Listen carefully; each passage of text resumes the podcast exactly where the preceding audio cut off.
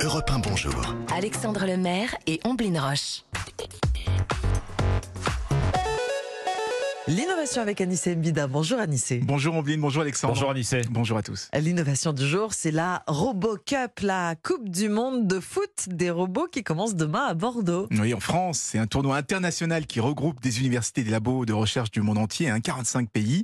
Et il a lieu chaque année depuis 1997, donc c'est une compétition assez ancienne. Oui. Et son objectif, eh ben, c'est de créer une équipe de robots totalement autonome, capable un jour bah, de battre une équipe humaine championne Hmm. du monde de foot. Alors il y a eu énormément de progrès ces dernières années. Les robots roulants sont déjà très très au point. Ils ont un sens tactique, des placements euh, hyper rapides. Mais du côté des robots bipèdes, hein, c'est-à-dire ceux qui se déplacent comme des humains, bah là, les Messi et les Mbappé n'ont pas trop de soucis à se faire parce qu'ils sont incapables de courir. C'est même assez risible vraiment de les voir se déplacer parce qu'ils avancent à deux à l'heure. Ils sont hyper hésitants, hyper maladroits. Ils n'arrêtent pas de tomber.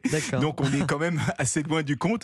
Mais tout ça, bah, c'est avant tout un prétexte pour faire avancer la recherche en robotique et en intelli- intelligence artificielle. C'est plus facile de motiver des étudiants à créer un robot footballeur Mmh. qu'un robot Oui. industriel. Mais est-ce que vous pensez qu'ils atteindront un jour leur objectif, c'est-à-dire battre une équipe humaine? Euh, Ben, j'ai des doutes. Hein. Ah. Vous savez, on fantasme beaucoup sur les progrès de l'intelligence artificielle. Et c'est vrai que ces dernières années, on a vu des ordinateurs battre les meilleurs joueurs d'échecs, Oui. de bridge, de poker, même les meilleurs pilotes sur des simulateurs de course automobile.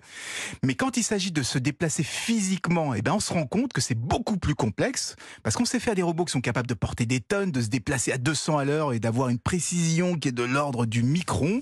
Mais on a toujours autant de mal à fabriquer une machine avec la même polyvalence, la même dextérité de mouvement que vous et moi. Mhm. Euh, par exemple, ramasser une épingle tombée au sol, pour un robot, c'est un challenge énorme. Euh, alors, dribbler un joueur de Oui. foot, Oui. c'est vraiment pas pour demain. À vous entendre, euh, les robots pourraient plus facilement remplacer les tâches intellectuelles en fait que les tâches physiques. Oui, si ce sont des tâches où il faut de la polyvalence, où on ne fait pas toujours le même geste, ça veut dire que les employés de caisse, euh, ceux qui font le ménage ou les footballeurs, seront paradoxalement plus difficiles à remplacer qu'un juriste ou un comptable. Merci Anissé. Merci Anissé.